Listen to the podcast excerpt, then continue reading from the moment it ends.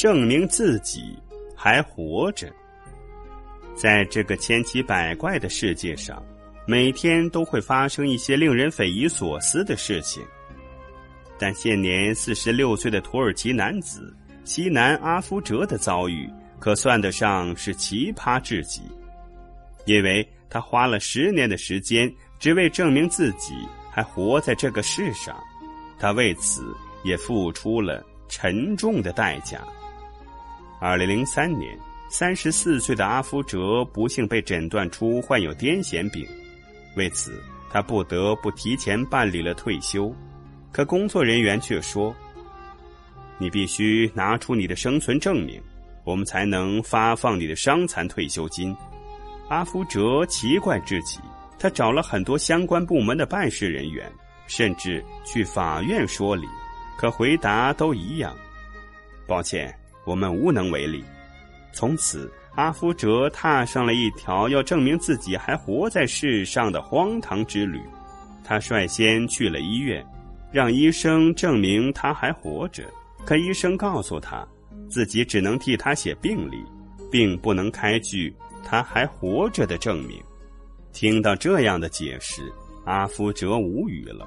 随后，不死心的他又去了银行。打印了这一年来他信用卡的使用记录，可也被否定了，因为这些消费有可能是别人拿着他的卡消费的。阿福哲更加懵了，那什么能证明自己还活着呢？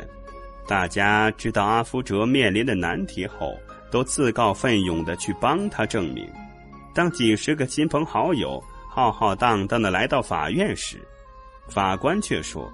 他怎么能证明这些人说的是真话？这些人又凭什么证明阿夫哲是活着的？他甚至怀疑这些人可能是在某些利益的驱动下做伪证，还说他们这么多人是聚众闹事、藐视法庭、妨碍司法公正，甚至威胁要控告他们。法官的话令阿夫哲的朋友们瑟瑟发抖，再也不敢随便。去证明阿夫哲是活着的了。面对如此窘境，阿夫哲简直要崩溃了。他每天吃不下、睡不着，拿不到伤残退休金的阿夫哲就没有任何生活来源。他穷得连面包都买不起了。为了活下去，他只能放弃尊严，低头哈腰的向亲朋好友借钱度日。所幸。大家都知道他遭遇的奇葩事，总时不时的接济他。渐渐的，大家都叫他“死人阿福哲”。听到大家的嘲笑，阿福哲发誓，有生之年一定要证明自己是活着的。当脸书红遍全球的时候，阿福哲觉得自己的命运迎来了春天。他为了证明自己活着，去了好多知名的景点。每到一个地方，他就拍照，把自己的经历上传到脸书，然后再把文配图的照片都打印出来，寄给法院和相关的政府机构。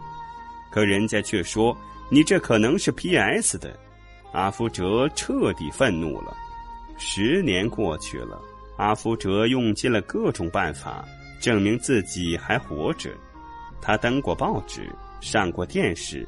可大家都以为他只是为成名炒作而已。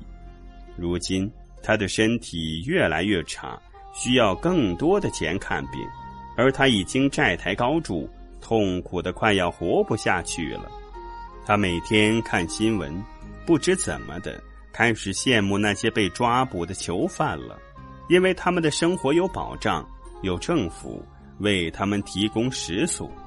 当阿福哲再一次试图去领取伤残救济金的地方理论时，他再次和工作人员争吵起来。这次他是有备而来，他带着匕首，准备给那些人一点颜色看看。当办事员拉姆来到停车场，准备开车回家时，阿福哲悄悄地从背后勒住了他。